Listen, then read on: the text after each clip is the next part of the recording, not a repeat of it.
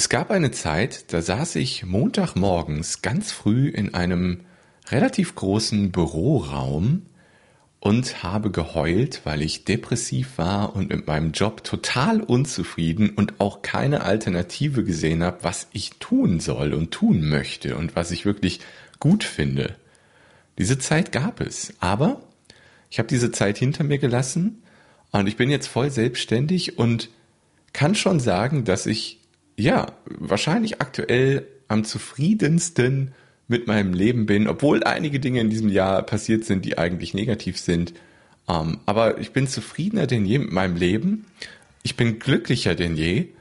Und da habe ich einen sehr, sehr intensiven Prozess durchlaufen in den letzten, puh, also man kann schon sagen, in den letzten zehn Jahren würde ich fast sagen. Und das war wirklich intensiv. Und darüber wurde ich interviewt von der Astrid. Und darum geht's hier in der Folge. Ihr werdet wirklich einen Großteil meiner Geschichte lernen, also zumindest so die letzten acht bis zehn Jahre, was da alles passiert ist, mein Weg, ja, mein Weg zum jetzigen Zustand sozusagen. Also auf geht's!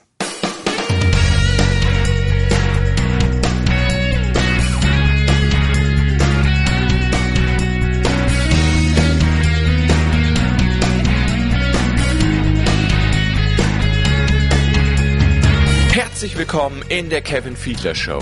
Ich bin der Kevin und in diesem Podcast erfährst du, wie du mit deiner Leidenschaft auf ehrliche und authentische Art und Weise genau die Menschen erreichst, denen du mit deinen einzigartigen Fähigkeiten am besten helfen kannst.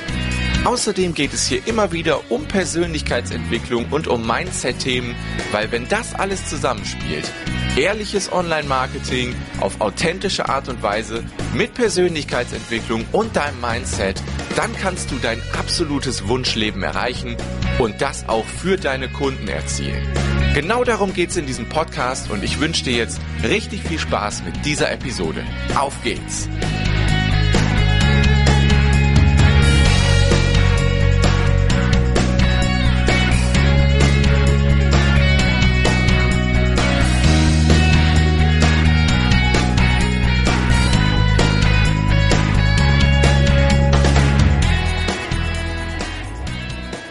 Herzlich willkommen zu einer neuen Episode der Kevin Fiedler Show. Und während ich das spreche, versuche ich herauszufinden, welche Episode das ist. Es ist die 111. Episode. 111 Episoden Kevin Fiedler Show. Wow. Ja, der Podcast hatte zwischendurch ja mal andere Namen. Jetzt heißt es schon relativ lange Kevin Fiedler Show und der Name wird sich wahrscheinlich auch nicht mehr ändern, weil, ja, so heiße ich halt. Und hier geht es um alle möglichen Themen, die mich beschäftigen, die ich mag ähm, das sind Mindset-Themen, das ist Persönlichkeitsentwicklung, das ist ehrliches und authentisches Marketing und so weiter. Und ja, wer, wer das schon länger verfolgt, also vielleicht gibt es ja sogar Leute, die jetzt zuhören, die seit Episode 1 dabei sind. Falls es da jemanden gibt, schreib mir mal eine Mail, da lasse ich mir was einfallen. das wäre sehr interessant. Ja, heute eine ganz, ganz spannende und längere Episode. Ähm, viele wissen es vielleicht. Ich habe ein gemeinsames Projekt mit Astrid Hess. Das ist eine Heilpraktikerin, die war damals, als ich noch nebenher selbstständig angefangen habe mit dem Online-Marketing, war das meine allererste Kundin. Und der Kontakt zu ihr ist nie abgebrochen. Er ist immer intensiver geworden. Und sie ist seit Jahren Kundin von mir und immer noch Kundin und ist ein ganz großartiger Mensch. Die macht auch großartige Arbeit, viel mit Aufstellungsarbeit und ganz tollen Seminaren. Und ja, da haben sich Synergien ergeben und wir haben ein gemeinsames Projekt gestartet. Das heißt, befreie deine Vision. Ich finde den Namen großartig, Astrid auch, und wir waren so glücklich darüber, dass es tatsächlich befreie deine Vision.de mit und ohne Bindestriche noch gab. Sie war frei. Die Domain haben wir uns geschnappt, wir haben eine Website aufgebaut, wir haben ein gemeinsames Projekt an den Start gebracht und einen gemeinsamen Podcast. Der heißt natürlich auch Befreie deine Vision Podcast. Der ist überall zu finden, außer auf iTunes. Da ist er noch nicht angekommen, aber er ist auf Spotify, er ist auf Google Podcasts, er ist auf Overcast, er ist auf Pocketcast. Also er ist fast überall zu finden, aber leider auf der großen Plattform von Apple iTunes noch nicht. Ja, das dauert anscheinend ein bisschen, das ist schade, aber ich habe schon versucht manuell anzustoßen, aber es hat leider nicht geklappt. Aber egal, äh, Spotify hat ja mittlerweile auch fast jeder Google Podcast, also jeder, der ein Android-Handy hat, kann den Podcast abonnieren und kriegt da alle Folgen. Und da möchte ich euch heute eine Folge, die es schon in dem Befreie Deine Vision Podcast gab, einfach mal hier im, in der Kevin Fiedler Show abspielen. Denn es ist auch sehr relevant hier für diesen Podcast.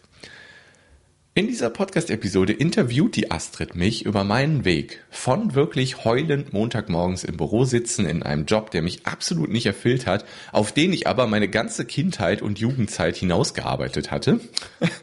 ja, hartes Schicksal und dann saß ich Montagmorgens heulend im Büro, aber ja, wie im Intro schon gesagt, ich habe es ja geschafft, mich da rauszuarbeiten, auch wenn es länger gedauert hat, ein paar Umwege gebraucht hat, aber so ist das eben gewesen. Und genau über diesen ganzen Weg spreche ich mit Astrid. Und das ist, ich habe meinen Weg ja schon mal hier im Podcast vor einigen Folgen mal erzählt, aber da habe ich einiges vergessen. Und dadurch, dass die Astrid mir immer wieder Fragen stellt und auch nachfragt, kommen Details ans Licht, die die meisten wahrscheinlich noch nicht kennen. Und viele wissen es vielleicht auch, ich schreibe gerade auch an einem Buch genau über den Weg, wo ich dann noch mehr ins Detail reingehen werde als in dem Interview. Da erzähle ich dann wirklich äh, ja alle kleinen Umwege, kleinen Geschichten und ja, mir ist halt auch wichtig in dem Buch, was ich aktuell schreibe, dass auch ja jedes Kapitel immer so Action Steps hat, also Dinge, die du in deinem eigenen Leben ähm, implementieren kannst, Dinge, die ich aus diesem Kapitel meines Lebens gelernt habe und die ich anderen empfehlen würde, zumindest aus meiner Sicht.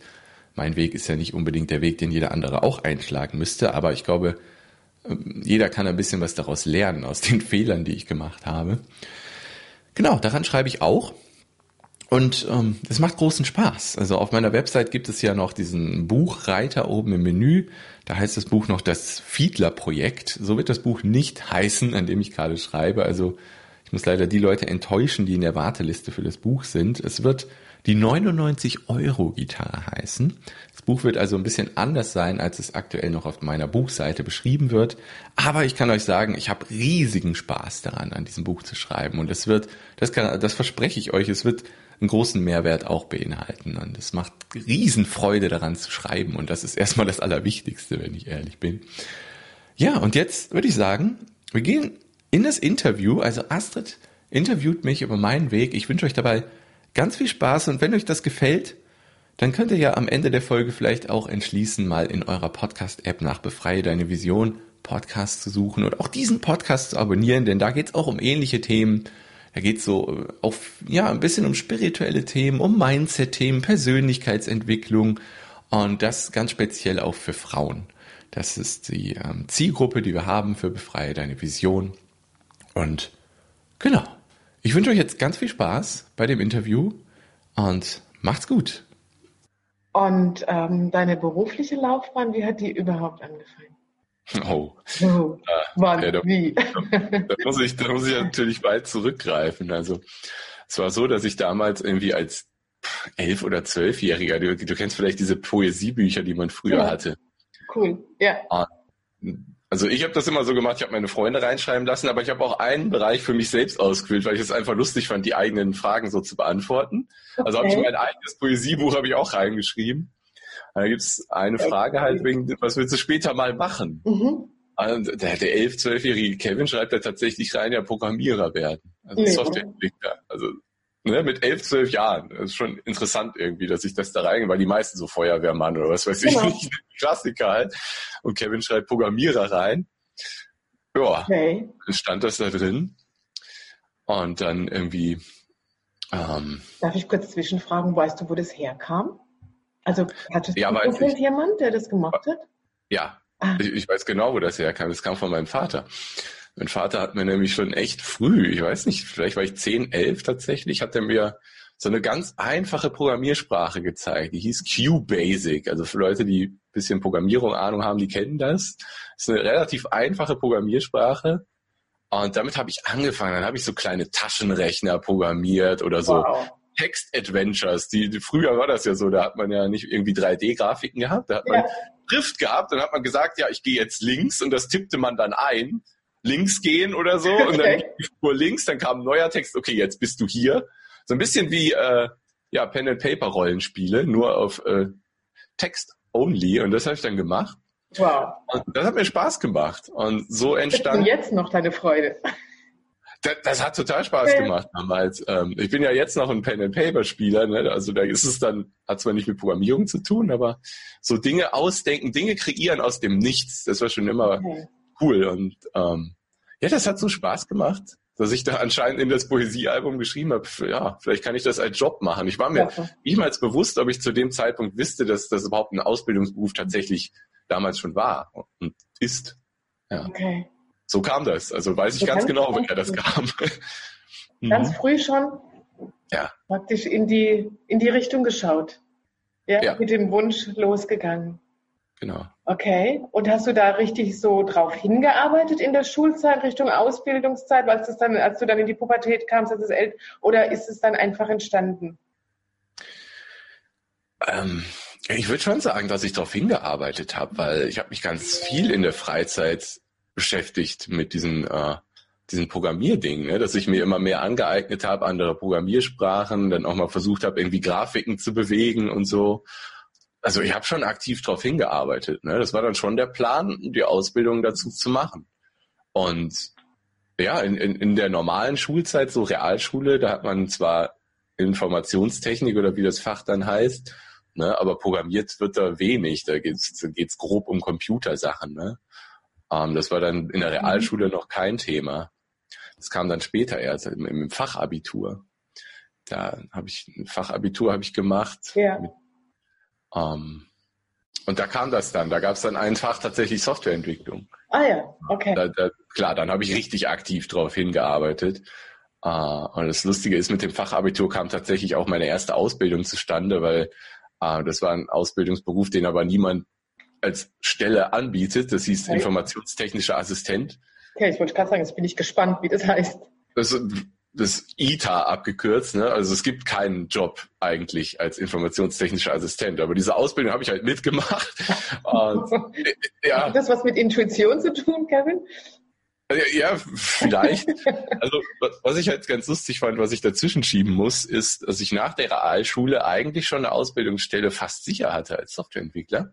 Okay. War hier bei so einer Essener Firma. dann hatte ich ein Bewerbungsgespräch. Also ich habe erstmal eine Bewerbung natürlich klassisch abgeschickt. Ja. Und dann gab es einen Einstellungstest. Und den habe ich bestanden. Okay. Und dann gab es ein Bewerbungsgespräch. Und es war so lustig, dass die Leute mir quasi von Anfang an gesagt haben, ja, sie, sie, wir haben zwar ihre Bewerbung angenommen und wir haben zwar, sie haben den Test bestanden, aber eigentlich eigentlich sind sie zu jung. Das war quasi das, was mir sofort am Anfang des Gesprächs schon gesagt wurde. Okay. Ich war 16 zu dem Zeitpunkt. Ähm, ja, und die haben mir eigentlich direkt von Anfang an gesagt, ja, ist, äh, eigentlich passt das, aber sie sind zu jung. Und so, okay. Ähm, Seltsamer Grund, oder? Was soll das? Ähm, wir haben mir dann quasi nahegelegt, nochmal irgendwie Abitur zu machen. Okay. Und so wurde ich dann ein bisschen da reingeschubst, weil eigentlich ja, also Schule, weiß ich nicht, war nie so richtig. Ich war, ich war der absolute Durchschnittsschüler. Also alle mhm. meine Zeugnisse ab Klasse 9 spätestens war 2, 3, 3, 3, 3, 3, 3, 3, 3, 3, 3, 4. So sahen alle meine Zeugnisse aus und die zwei war eigentlich nur in Sport. Okay. Jetzt ja, wieder, wieder eine Gemeinsamkeit, das war bei mir auch ah, genial. Ja, Cool. Ab Fachabitur war die zwei dann halt in Softwareentwicklung. Ah, okay. Und alle anderen Fächer, also immer Dreien, Vieren, also absoluter Durchschnittsschüler, weil ich immer Schule so als nötiges mhm. Übel in Anführungszeichen gesehen habe. ich hatte da nie Spaß dran. Also es waren immer nur die Themen, wo ich halt Spaß dran habe. Ne? Sport, Softwareentwicklung, so da, da bin ich gern hingegangen. Und der Rest war so Pflicht, muss ich mitnehmen, muss ich irgendwie bestehen, damit ich dann die Ausbildung machen kann danach. Mhm. Ich bin ja. da durch um das ja. zu machen, was dir Freude macht. Ne? Da ist auch die Freude ja. schon drin, die man bei dir spürt. Ja, ja. das war damals eine absolute Freude, definitiv. Und ja, dann habe ich das Fachabi halt gemacht. Mhm. Irgendwie durchgemogelt. Also besonders Mathe war für mich extrem schwierig. Also diese Gemeinsamkeit haben wir auch, Kevin. Ja, also Mathe und ich, das, das passt nicht zusammen. Also, also ab Klasse 11 okay. war ich raus. Ähm, davor, da macht man ja wirklich so Sachen, die man braucht.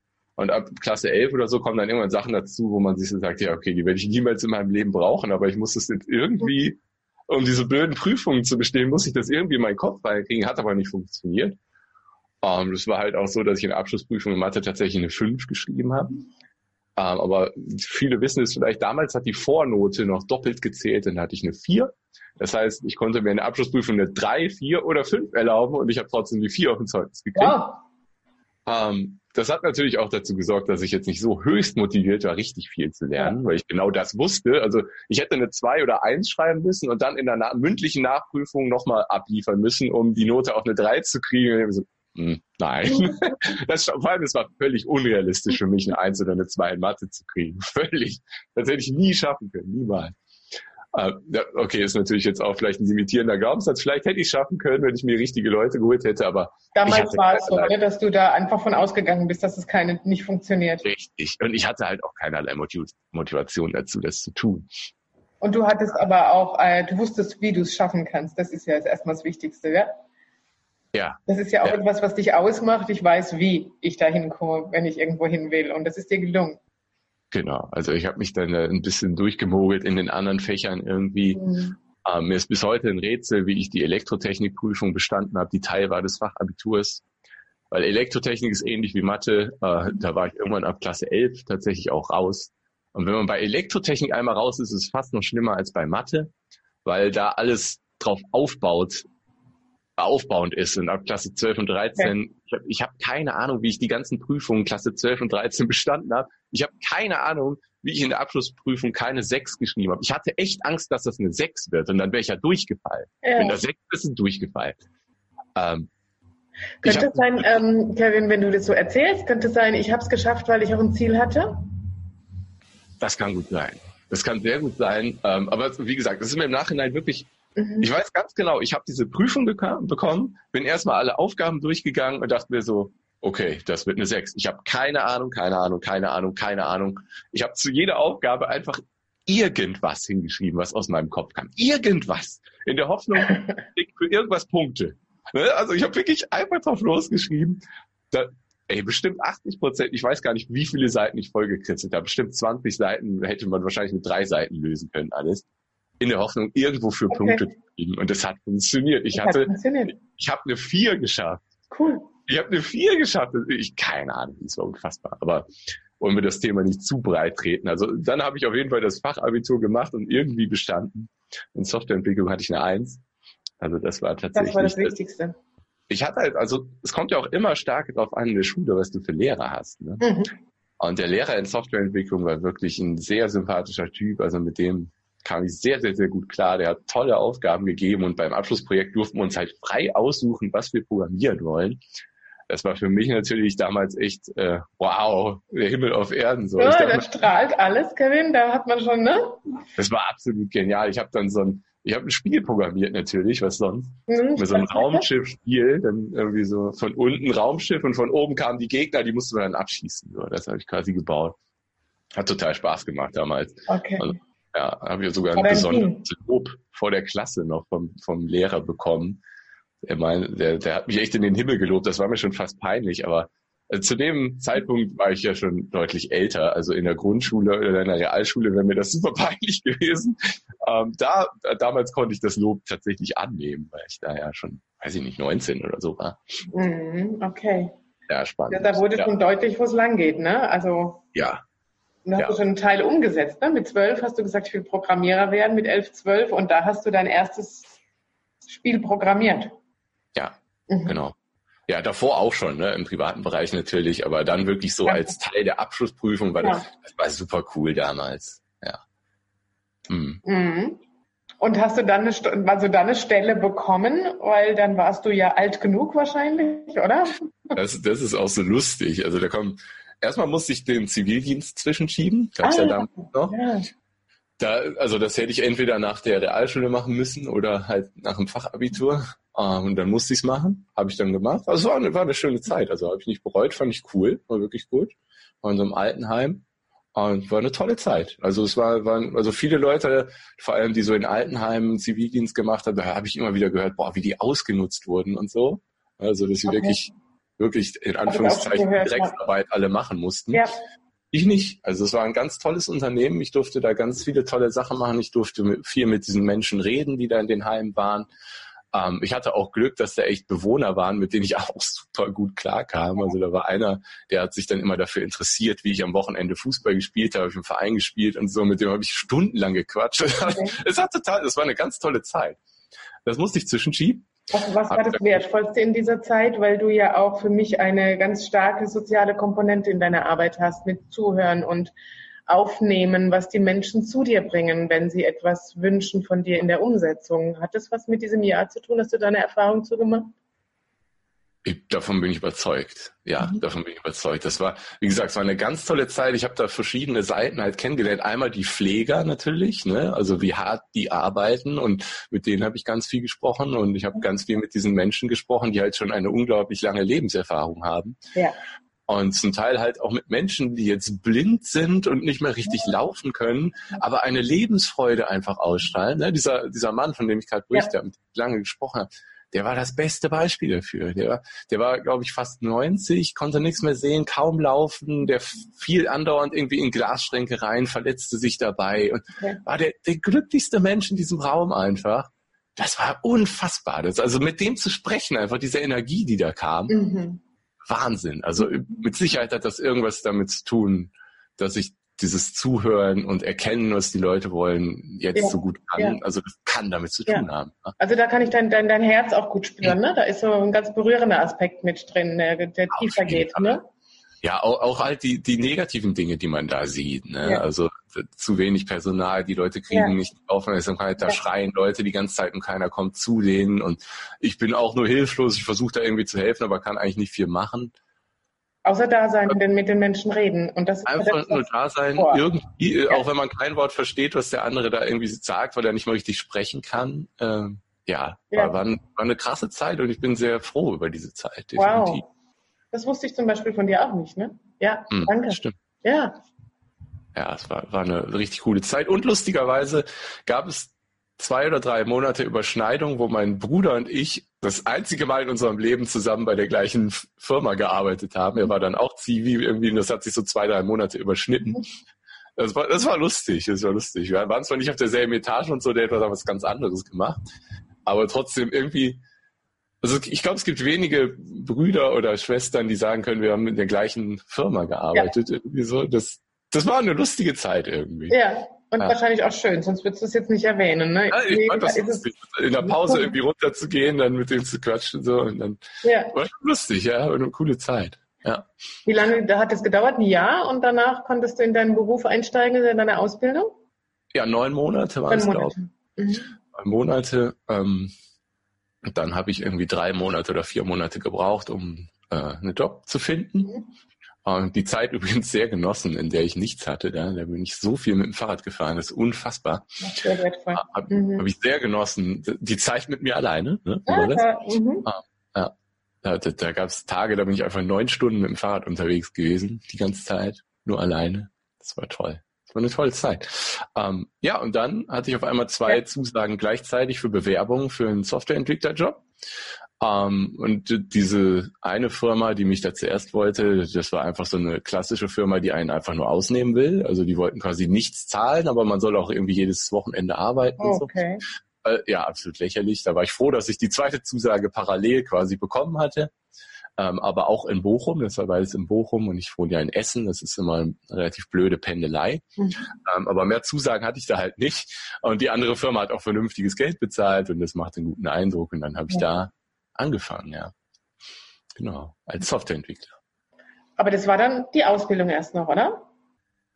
Oder war das durch das... Ah, die Ausbildung haben wir komplett übersprungen. Ja, da fehlt doch was, oder? Ja, da fehlt, ja, da fehlt ganz viel. Oh mein Gott. Oh mein Gott. Ja, gut, dass du das sagst. Gut, also, irgendwas fehlt jetzt dazwischen. Mhm. Boah, und diese Zeit, die hat drastischen Einfluss auf das, wo ich jetzt bin, die wir jetzt fast einfach übersprungen hätten. Krass. Ähm, ja, natürlich, die Ausbildung fehlt. Natürlich. Also nach dem Fachabitur genau. Genau, dann habe ich mich natürlich bei der gleichen Firma beworben, bei der ich mich vor drei Jahren davor beworben hatte. Und die sagten, hey, du bist zu jung. Okay. Und dann, jetzt kommt das Lustige ins Spiel, über das ich im Nachhinein sehr dankbar bin. Ich habe die, äh, die Annahmeprüfung verkackt. Nee, oder?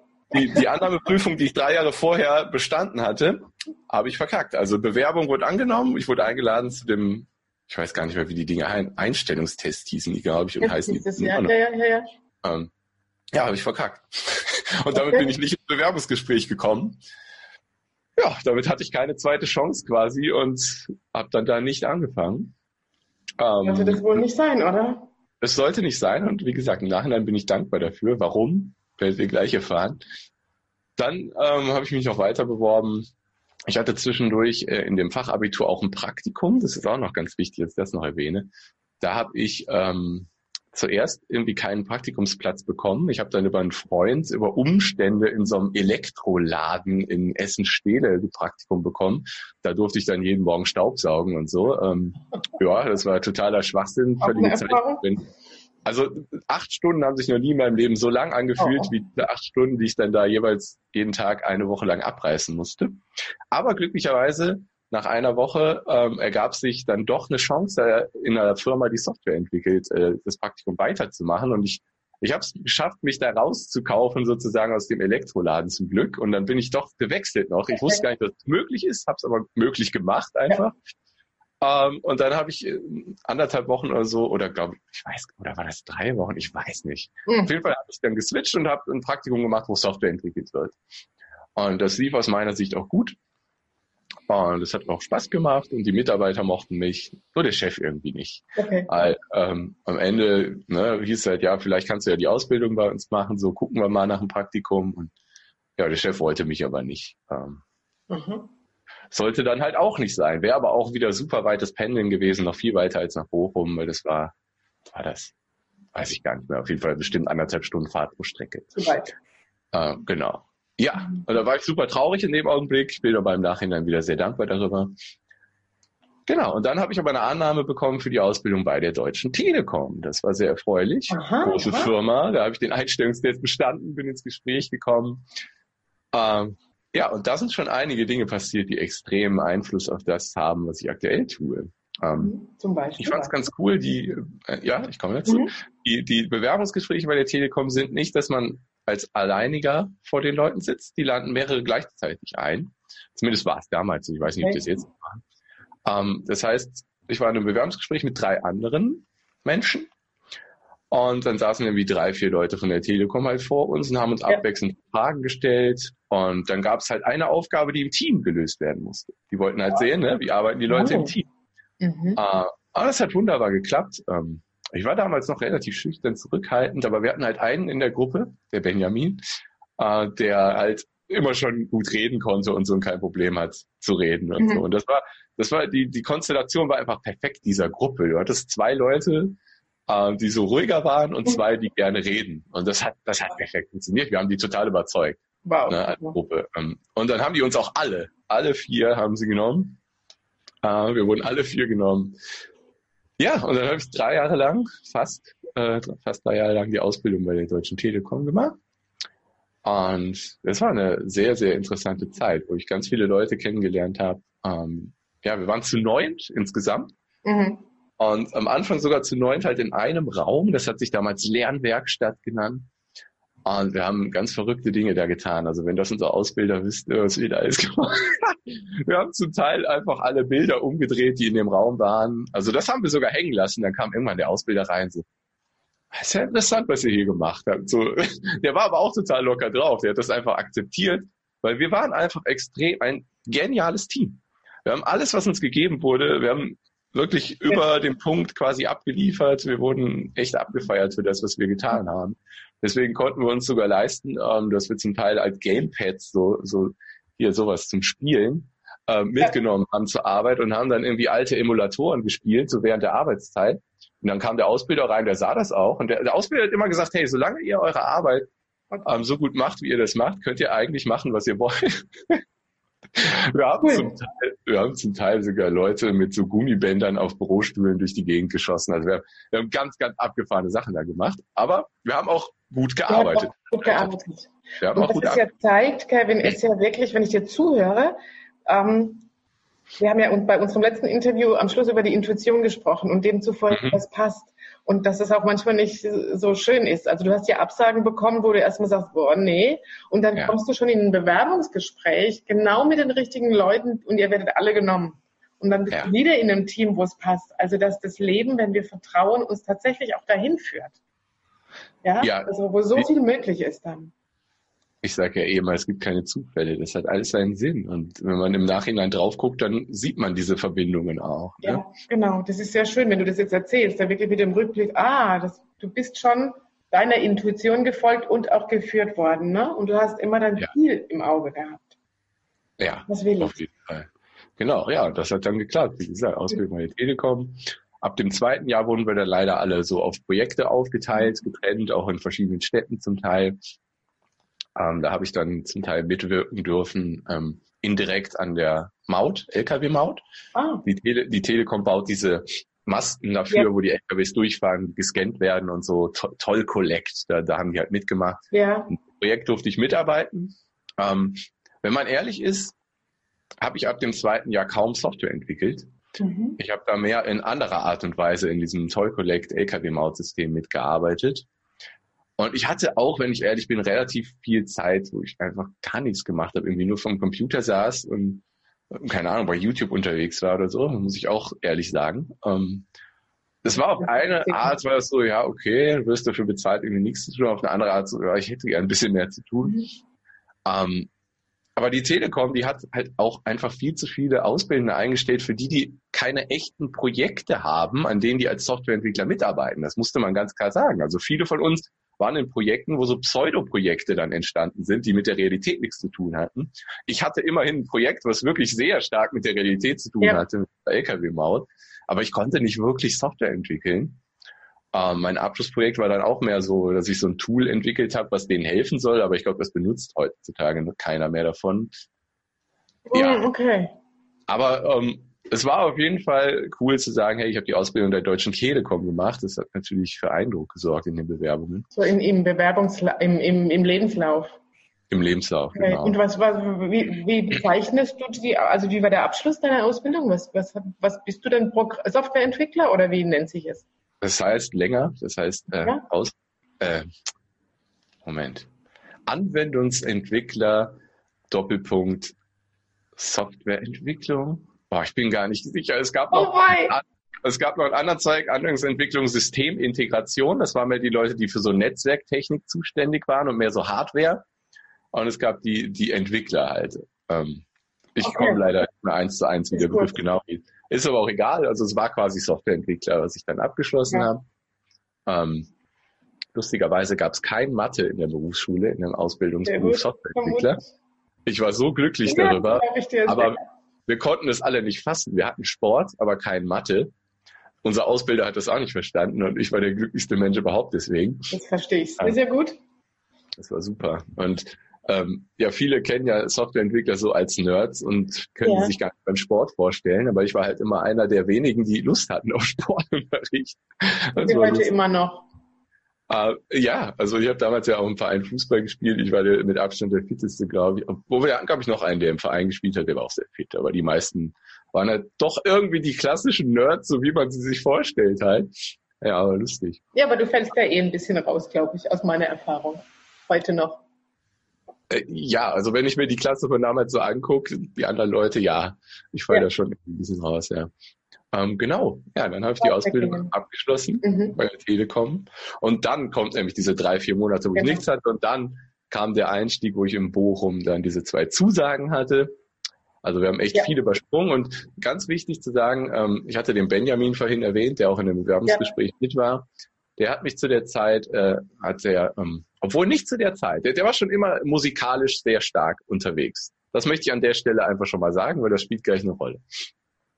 Ähm, genau, dann kam diese drei, drei vier Monate Pause, die mhm. zwei äh, Zusagen, dann habe ich halt zugesagt bei der einen und ja, das war, das war aber auch so lustig. Den Job habe ich bekommen, weil ich einfach eine gute Verbindung zu den Leuten hatte, die im Gespräch saßen. Das habe ich sofort gemerkt. Also es war, das hat sich sofort angefühlt wie irgendwie so ein alter Freund in ja. dem Gespräch. Also mein Chef, da war mein Chef damals dabei und äh, meine Chefin, die dann wurde. Also und ich habe sofort gemerkt, wie gut ich mit dem, vor allem mit dem Chef klarkomme. Mhm. Das, war, das war unfassbar. Mhm. Und da gab es auch so eine Art, ja, Annahmeprüfung, die ich in dem Gespräch quasi machen musste. Ich musste so was Kleines programmieren. aber halt in der Programmiersprache, die ich bis dahin nur aus der Berufsschule kannte. Und Berufsschule und echtes Projekt hat nicht viel miteinander okay. zu tun, kann man einfach so sagen. Ähm, und ich, ich bin mir ziemlich sicher, dass ich die Aufgabe falsch gemacht habe. Um, ähm, und das wurde mir auch gesagt indirekt. Okay. Ne? Also ich habe da was falsch gemacht und trotzdem wurde ich genommen. Okay, siehst du, dann siehst du, ja. Also Weil, das zeigt wieder, dass es nicht auf, auf dieses ankommt, was in unserem Land immer wieder auch noch vermittelt wird, ne? Leistung und so weiter, Leistung, sondern wirklich das Menschliche. Es ist das Menschliche und wegen dem Menschlichen haben die mich genommen. Die haben einfach gesehen, oh Gott, jetzt wird die gebohrt. Ich hoffe, das hört man nicht. Nein. Okay, gut. Ähm, genau, wegen dem Menschlichen wurde ich tatsächlich genommen und ähm, ah, dieses blöde Bohren, es hat mich abgelenkt, es hat mich rausgebracht. Ähm, worauf will ich jetzt hinaus? Und du hast gerade erzählt, dass du einfach da einen guten Draht sofort hattest mit den Leuten? Mit dem mhm. Chef? Genau, ja, und äh, genau, ah, jetzt weiß ich wieder. Ja, die, die haben mich halt genommen, weil die gesehen haben, okay, ich glaube, der Kevin, der versteht schnell und wir, mhm. wir zeigen ihm einfach, wie es richtig geht und dann hat er das sofort drauf. Mhm. Und genauso war es dann halt im Endeffekt auch. Ich habe ich hab ein paar Wochen gebraucht, dann habe ich verstanden, wie es funktioniert. Mhm. Okay. Das war halt schon eine Stärke, die ich auch schon immer mitgebracht habe, dass ich mich einfach super schnell in Dinge reindenken kann und die dann schnell verstehe und schnell umsetzen kann. Und genau das habe ich dann gemacht, auch am Anfang. Und, ja.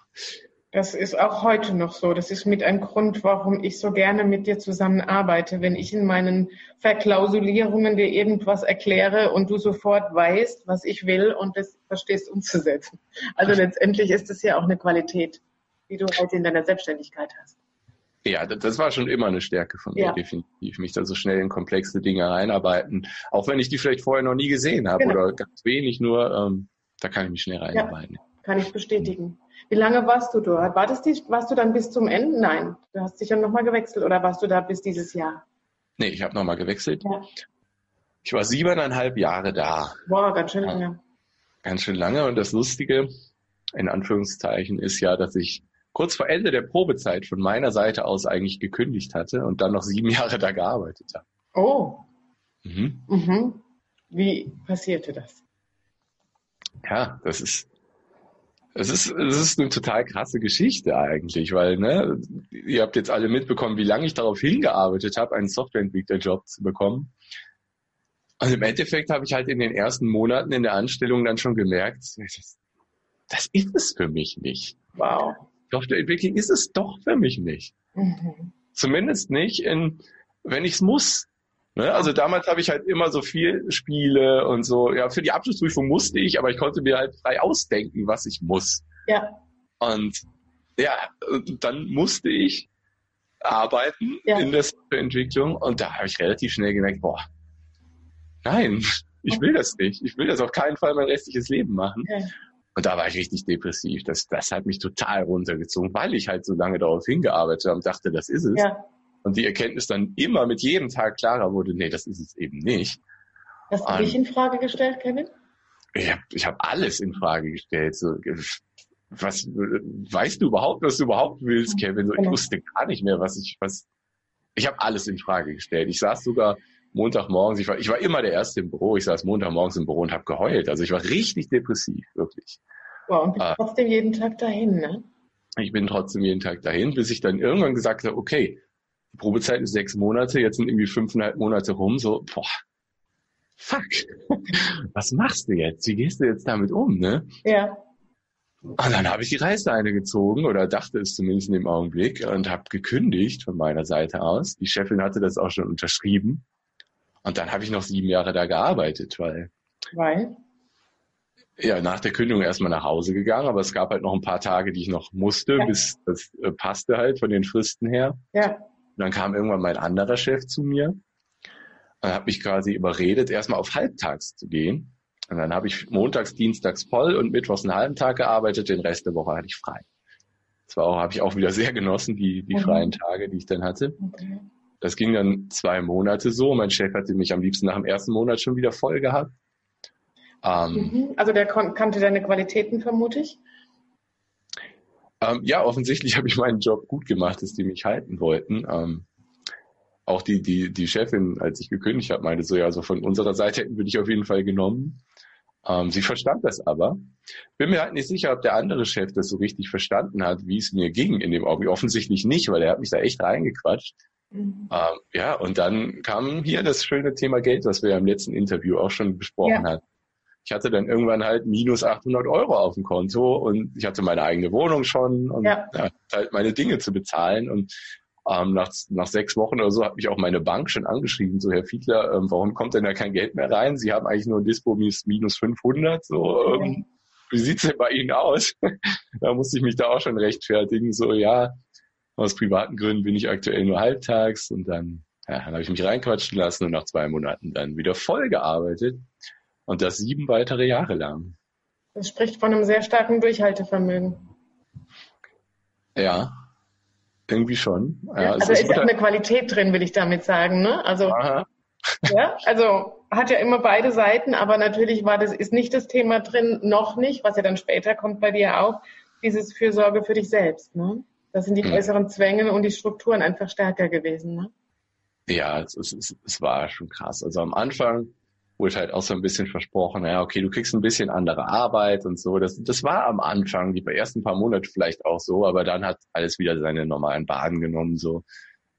Ich war nie richtig glücklich, aber irgendwie war ich in dem Punkt auch nicht mehr so depressiv, dass ich montags heulend im Büro war. Ja, es war halt, also ich habe so ein bisschen resigniert, wenn ich ehrlich mhm, bin. So fühlt sich auch an, wenn ich dir zuhöre.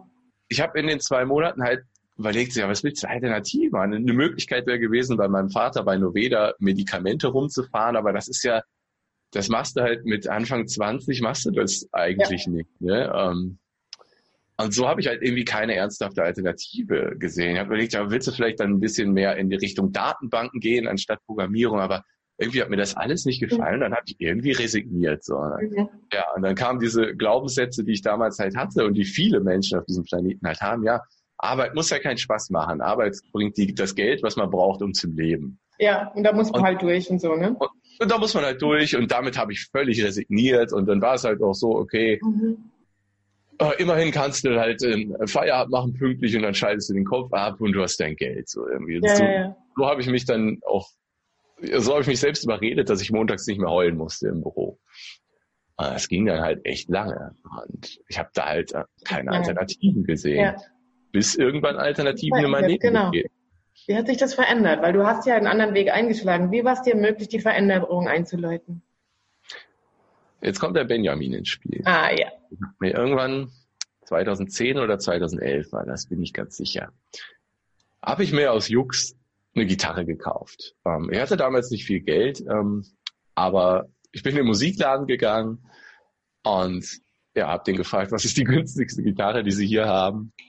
Ah, und dann meinte der Verkäufer, ja, okay, die günstigste, die ich mit gutem Gewissen verkaufen kann, ist die hier, die kostet 99 Euro, die hängt da hinten noch.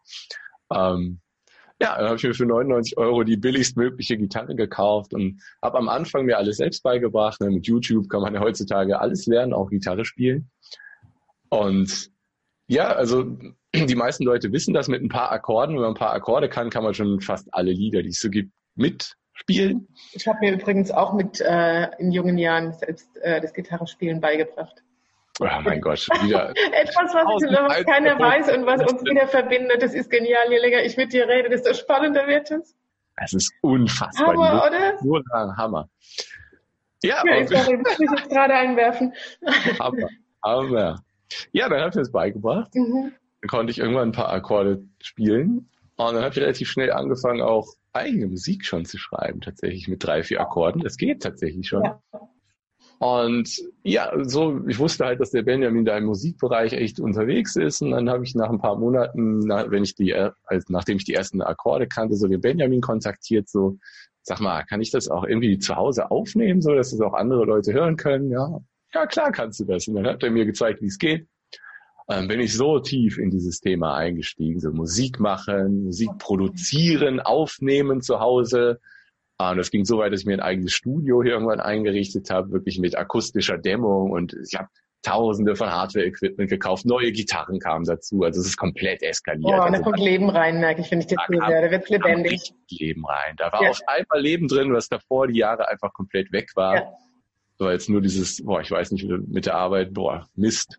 Ja. Äh, und dann kam das Thema Musik rein und da hat es auf einmal Klick gemacht, so, okay. Und da entstand dann halt meine Internetseite. migido-music.de gibt es mittlerweile nicht mehr. Damals war das halt einfach so eine Seite, wo ich einfach meine Lieder präsentieren, so eine Künstlerseite in Anführungszeichen.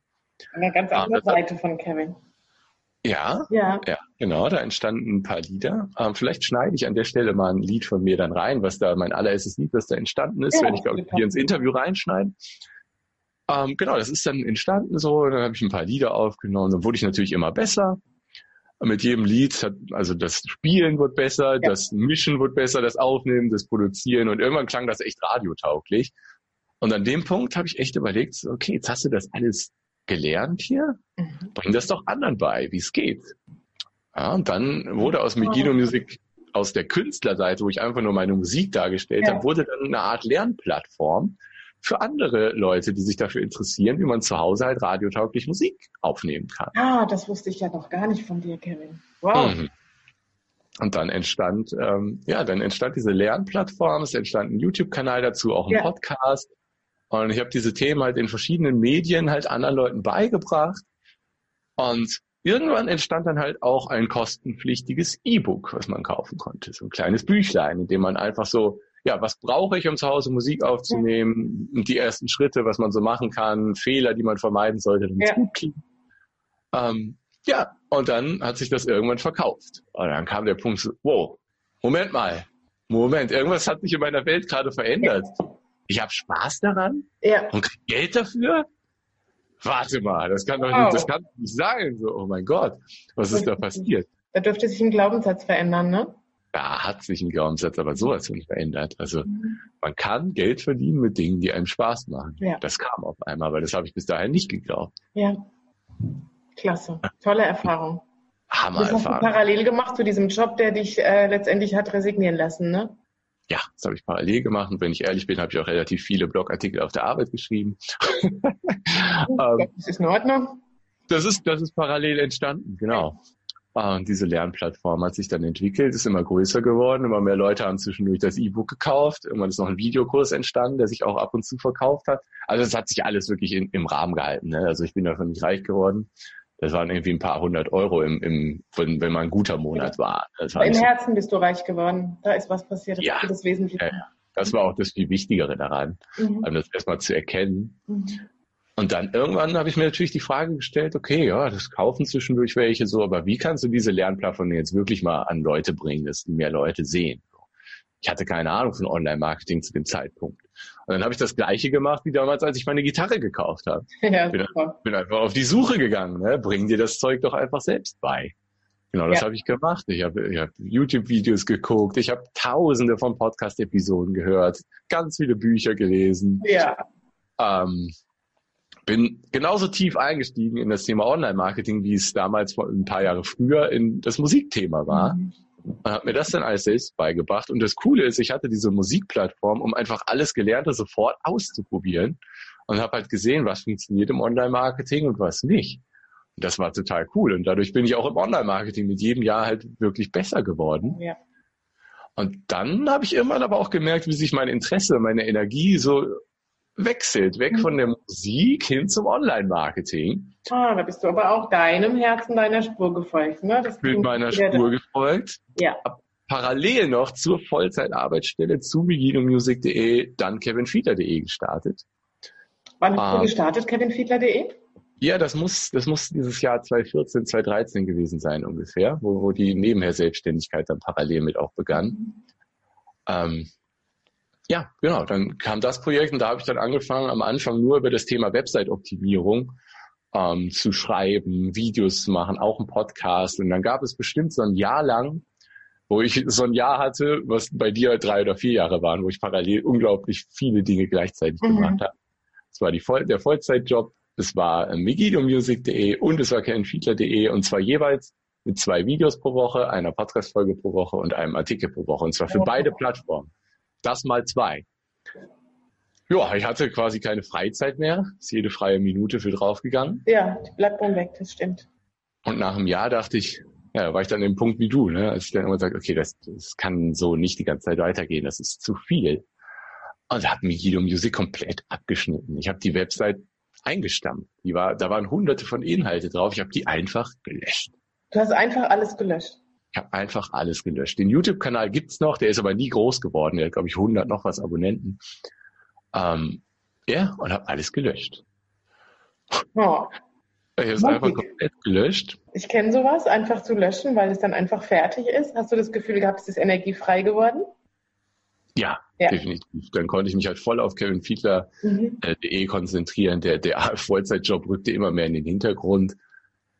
Ja, und dann irgendwann, ähm, da, da habe ich ganz viel gelernt natürlich in der Zeit. Am Anfang nur auf Website-Optimierung spezialisiert. Dann irgendwann habe ich mich versucht, auf alle möglichen Themen des Online-Marketings zu spezialisieren und auch auf jeden Menschen, jedes Unternehmen. Das hat natürlich nicht wirklich funktioniert. Ja, und dann hat das bestimmt, weiß ich nicht, so ein, zwei Jahre gedauert, bis dann ja eine Kundin zu mir kam, die heißt Astrid Hess. genau, ich erinnere mich dran. Uh, Webseitenoptimierung. Es war noch das, wo es nur Website-Optimierung war, genau. genau. Und wir haben deine Website optimiert, genau. Ja. Du warst die erste Kundin, das führte zu weiteren Kunden, dann kam die Dagmar irgendwann noch dazu und andere äh, kamen dazu. Und ja, so hat sich das dann nach und nach aufgebaut, aber halt wirklich sehr schleppend, weil halt der Vollzeitjob immer im Weg war sozusagen. Ähm, deswegen konnte ich halt eine gewisse Anzahl von Kunden nur annehmen, obwohl ich damals schon relativ schnell an einem Punkt war, wo ich hätte viel mehr annehmen können, mhm. aber mich auch in dem Augenblick noch nicht getraut habe zu sagen, okay, jetzt Reißleine, mhm. ab geht's. Das wollte ich auch ähm, gerade fragen. Es war ja nicht nur, ich könnte jetzt wechseln, sondern ich habe mich auch erinnert oder erinnere mich gerade, dass auch diese Entscheidung überhaupt zu treffen, ne? Also diesen ja. Sprung zu wagen, diese Sicherheit, wo du ja vorher gesagt hast, ist auf die finanzielle Seite gewesen und du bist mhm. ja mittlerweile auch Vater. Ja, du bist ja in dieser Zeit, wo so viel war, auch Vater geworden. Also da ist ja, ja nochmal der Druck, finanziell abgesichert zu sein, größer. Ne? Ja. Und dann diesen Sprung zu wagen. Richtig. Ähm, deswegen war das echt über mehrere Jahre, dass ich so ein paar Kunden nebenher betreut habe und immer mehr Anfragen hatte, als ich handeln konnte. Ah, es war natürlich toll und es zeigt, dass ich anscheinend Online-Marketing kann, dass mich so viele Leute finden, die mit mir arbeiten wollen. Und es zeigt auch, dass ich die Sache gut mache. Das war ein tolles Gefühl. Ja. Und ich brauchte halt relativ lange diese Bestätigung von außen, dass ich es gut kann, um mich dann irgendwann zu trauen, den nächsten Schritt zu gehen. Mhm. Das hat sich über mehrere Jahre so gezogen. Um, die Zielgruppe wurde dann immer klarer. Ne? Du warst halt die erste Kundin aus dem Heilpraktikerbereich. Ja. Und die anderen Kunden, die dann irgendwie automatisch halt auch durch dich und durch Empfehlung und so halt weitere Heilpraktiker ja. kamen. Also es kam ab und zu immer mal auch was anderes. Ne? Und dann hatte ich zwischendurch kurz die Idee, hey, du schreibst doch so gerne Bücher, du hast schon fünf Bücher auf Amazon veröffentlicht, spezialisiere dich doch auf Autoren. Das habe ich tatsächlich ein paar Monate versucht. Hat überhaupt nicht funktioniert. Ich habe auch noch nie mit einem Autor zusammengearbeitet. Ich weiß nicht, wie ich auf die Idee kam. Hat nicht funktioniert und dann irgendwann, okay, jetzt Fokus auf Heilpraktiker und Leute, die auf irgendeine Art und Weise anderen Menschen helfen. Das kann zum Beispiel halt mhm. halt irgendwas mit Coaching zu tun haben. Und das ist halt die Zielgruppe, die ich jetzt noch habe. Und ja, das sind einfach die Menschen, mit denen ich am besten klarkomme, denen ich halt auch mit der, mit der Art, wie ich arbeite, am besten helfen kann. Okay. Deswegen passt Spannende das. Reise. Das hat auch ein paar Umwege gebraucht, um das zu erkennen, obwohl es eigentlich relativ klar war. Da wurden ja. so viele Fahnen geschwenkt. Hier, hier, hier bin ich, das ist die Zielgruppe. Hat ein bisschen gedauert, bis ich es erkannt habe. Mm, ist normal. Ja. Das ist normal, dass wir einfach uns justieren, ne, immer wieder. Mm. Mm. Ja, und dann, äh, genau, ging das über ein paar Jahre so nebenher nur. Ähm, und dann irgendwann wurde eine Werbeagentur auf die Inhalte, die ich so regelmäßig veröffentlicht habe, auf gewinnfeeder.de aufmerksam und denen hat wohl sehr gefallen, was ich da so mache. Und dann haben die halt gefragt, ne, willst du nicht bei uns als Online-Marketing-Manager arbeiten? Und da cool, war auch, das war eine richtig coole Sache. Ich dachte, wow. okay, ich kann also die, die Sicherheit, ja. die ich mir wünsche, haben und ich kann machen, worauf ich Bock habe. Ja.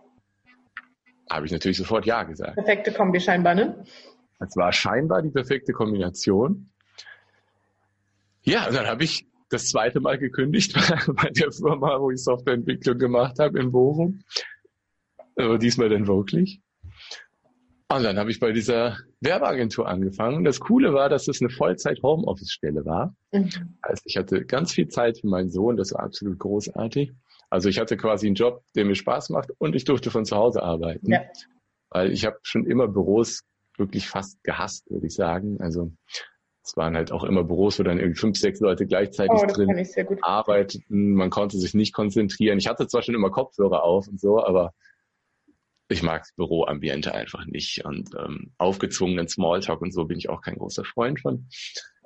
Ähm, ja, deswegen war es, das war ein No-Brainer für mich. Das war eine Entscheidung, die ich sofort gefällt habe. Jo, mache ich. Äh, wir mussten halt einmal kurz das Finanzielle klären und so. Ja. Und das war relativ schnell geklärt. Und dann, jetzt kommt wieder was, was absolut krass war und mir absolut so ein Schlag ins Gesicht wieder war. Ähm, es waren halt so, ich glaube, drei oder vier Monate, ne, ich hatte drei Monate Kündigungsfrist, ich glaube, es waren vier Monate zwischen dem Telefonat, wo die mich haben wollten und meiner Zusage und auch meiner Unterschrift unter dem Vertrag, bis ich dann den ersten Arbeitstag hatte bei der Werbeagentur. Ne, also ich musste ja mein Haus nicht verlassen. Spannend. An Computer gesetzt. Ja, jetzt ja. wird es echt spannend. Also das ist, ich weiß nicht, ob ich dir das schon mal erzählt habe. Ich glaube nicht. Ich glaube auch nicht. Ähm, Ach, deshalb bin ich ganz neugierig. Der erste Tag, voll motiviert reingestartet, ja. habe mir schon überlegt, okay, was kannst du machen? Also es ging erstmal damit los, die eigene Firmenwebsite zu optimieren und so und da ein paar Strategien fürs Online-Marketing auszuarbeiten, fand ich total cool. Habe ich gemacht und dann irgendwann gegen Mittag gab es das erste Telefonat mit mit beiden Chefs, weil ein Chef davon wohnte und wohnt wahrscheinlich noch auf Hawaii, also extreme Zeitverschiebung zu dem anderen Chef, der in Mannheim wohnt. Ähm, das war ja, das war das zweite Gespräch mit beiden gleichzeitig. Das erste Gespräch, wo ich eingestellt wurde, waren natürlich auch beide dabei. Und dann hatte ich noch ein paar Gespräche dazwischen mit nur einem Chef, der in Mannheim wohnt. Und dann war es, aber es war das erste Telefonat im ersten Tag der Anstellung mit beiden Chefs. Okay. Und das fing schon mit den Worten an, so Kevin, wir haben eine schlechte Nachricht für dich. Ja, schon, okay. Was mag jetzt kommen? Also so schlimm wird es schon nicht sein. Nur habe ich mir gedacht, okay, haut mal raus. Und dann haben die quasi klipp und klar und ehrlich direkt gesagt, so, okay, ähm, bei uns haben gerade irgendwie vier Leute gleichzeitig gekündigt und finanziell sieht es irgendwie auch nicht so gut aus. Ja, wir können dir nur garantieren, für drei Monate erstmal bei uns zu sein und dann müssen wir gucken. Ui, und das nach der ja. Kündigung? Das nach der Kündigung eines komplett sicheren äh, Softwareentwicklerjobs. Ja. Ja, das ist so das, wo ich mich gerade erinnere an unsere letzte Folge. Weißt du, du folgst deiner Intuition und ich sagte so, manchmal ist das, was dann kommt, nicht immer lecker, ne? Und das war so eins, ne, wo ich sage, boah, es schmeckt erstmal bitter, ne? Das war ein absoluter Schlag ins Gesicht. Ähm, ich weiß auch nicht mehr, was ich da, ich, ich habe nicht viel gesagt, weil ich wusste nicht, was ich dazu sagen soll. Ich war völlig perplex. Ja. Ich bin also, oh mein Gott, du hast eine Familie zu ernähren, du hast einen sicheren Job gehabt. Ja. Und jetzt springst du da rein in das vermeintlich richtig coole Homeoffice Online-Marketing Abenteuer und kriegst diesen Schlag ins Gesicht. Ja. Das war, das war Hammer. Das Schlucken, ne? Schlucken. Da habe ich ein paar Tage dran zu, zu knabbern gehabt. Ja, verstehe ich gut. Aber, aber dann kam wieder der zielstrebige Kevin rein, ja. nach ein paar Tagen. Er war wieder da und dachte, okay, was kann ich jetzt tun? Bewirb dich für andere Online-Marketing-Jobs. Genau das habe ich gemacht ich habe mich halt, weil ich habe, ich hatte halt keine Erfahrung im Werbeagenturbereich, aber ich hatte halt meine Webseite, wo ich schon seit Jahren Inhalte erstellt habe. Und ja. ich habe hab ja auch schon seit Jahren mit Kunden tatsächlich am Online-Marketing gearbeitet. Nur nicht in der Agentur oder so, sondern für mich selbst. Ja. Und das habe ich aber halt einfach als Bonus genommen in den Bewerbungen, die ich geschrieben habe. Und ich habe halt auch überlegt, okay, ähm, du musst wahrscheinlich irgendwas Besonderes machen, um aufzufallen. Mhm. Und genau das habe ich auch gemacht. Ich habe meine Bewerbung, meinen Lebenslauf gestaltet, wie Menschen das normalerweise nicht gestalten. Mit einem spielerischen Aspekt drin, viel Authentizität reinfließen lassen. Ähm, es gab damals schon das Foto mit dem Super Mario drauf, halt von meiner Website, das habe ich ja schon lange. Ja. Ich habe das einfach ins Lebenslauffoto mit dem Super Mario Shirt, dann habe ich äh, meine Fähigkeiten so aufgelistet und so spielerisch so so Lebensbalken, wie es die oft in so Spiel Computerspielen gibt, ja, so Balken. Ja. Äh, dann habe ich so meinen Lebenslauf aufgebaut und da habe ich ganz, ganz, ganz viele. Also ich habe fast für jede Bewerbung, die ich rausgeschickt habe, ich ein Bewerbungsgespräch bekommen. Wahnsinn. Und du hast eben das Wörtchen benutzt, was, glaube ich, dein, dein wichtigster Wert ist, Authentizität. Ist mein wichtigster Wert, ja. Genau. War mir damals noch nicht so klar. Mittlerweile steht das hier auf meinem Zettel. Aber wenn du jetzt zurückguckst, sagst du, so habe ich meine Bewerbung gemacht. Und so habe ich Rückmeldungen bekommen. Authentisch sein, sei du selbst. Komplett ich selbst in den ja. Bewerbungen, also komplett anders gemacht als alle anderen, die sich wahrscheinlich ziemlich verstellen in Lebensläufen und Bewerbungsgesprächen. Ja. Ähm, ja, und dann habe ich das gemacht, habe ganz viele Bewerbungsgespräche bekommen, habe auch einige Absagen bekommen in den Gesprächen dann halt. Ähm, aber ich hatte halt auch eine Zusage.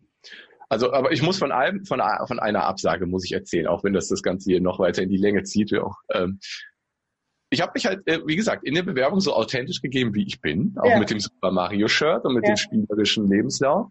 Und dann komme ich in ein Bewerbungsgespräch, weiß ich noch ganz genau. Ich bin nach Düsseldorf in den Hafen gefahren. Boah, ich habe mich selten in meinem Leben so unwohl gefühlt. Diese, das war im Winter und diese Fahrt nach Düsseldorf in den Hafen rein mit der Straßenbahn, weiß ich noch ganz genau. Überall diese riesen Gebäude und ja.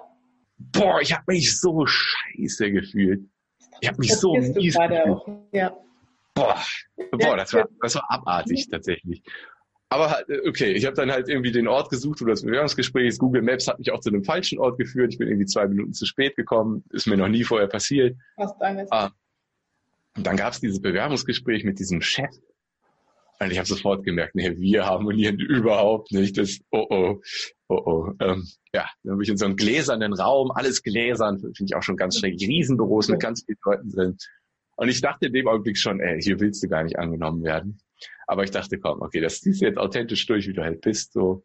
Ich hatte auch nur so relativ leger einen Pullover an, so einen gestreiften mhm. Pullover. Also nichts Besonderes, aber auch nicht ein Hemd oder so. Mhm.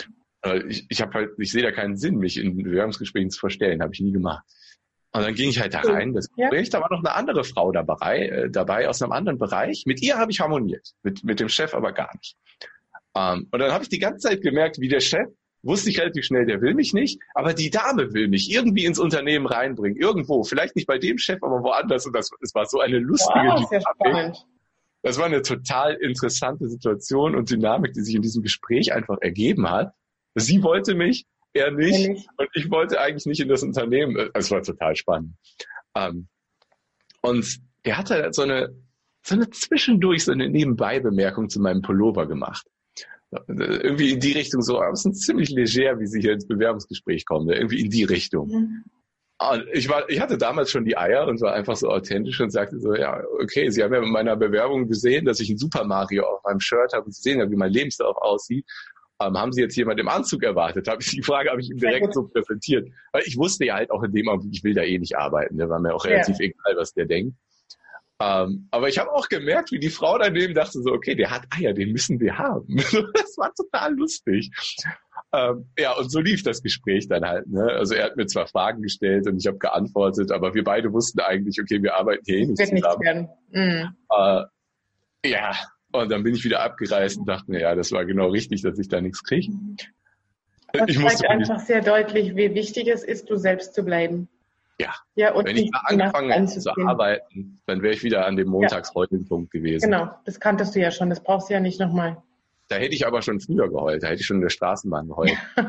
ja. Wirklich, also alleine die Fahrt dahin hat mich innerlich schon zum Heulen gebracht.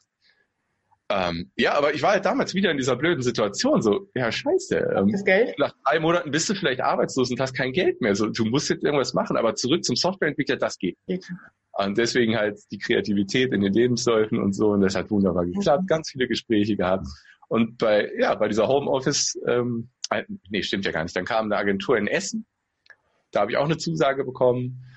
Ähm, ja, das, das war aber mit Homeoffice auch schwierig. Da, da merkte ich schon, okay, da sind wieder diese alten Chefs unterwegs, die von Homeoffice eigentlich nichts halten und kontrollieren wollen so ein bisschen. Die waren aber also eigentlich habe ich mit denen habe ich super harmoniert, so an sich. Außer beim Thema Homeoffice habe ich mit denen super harmoniert.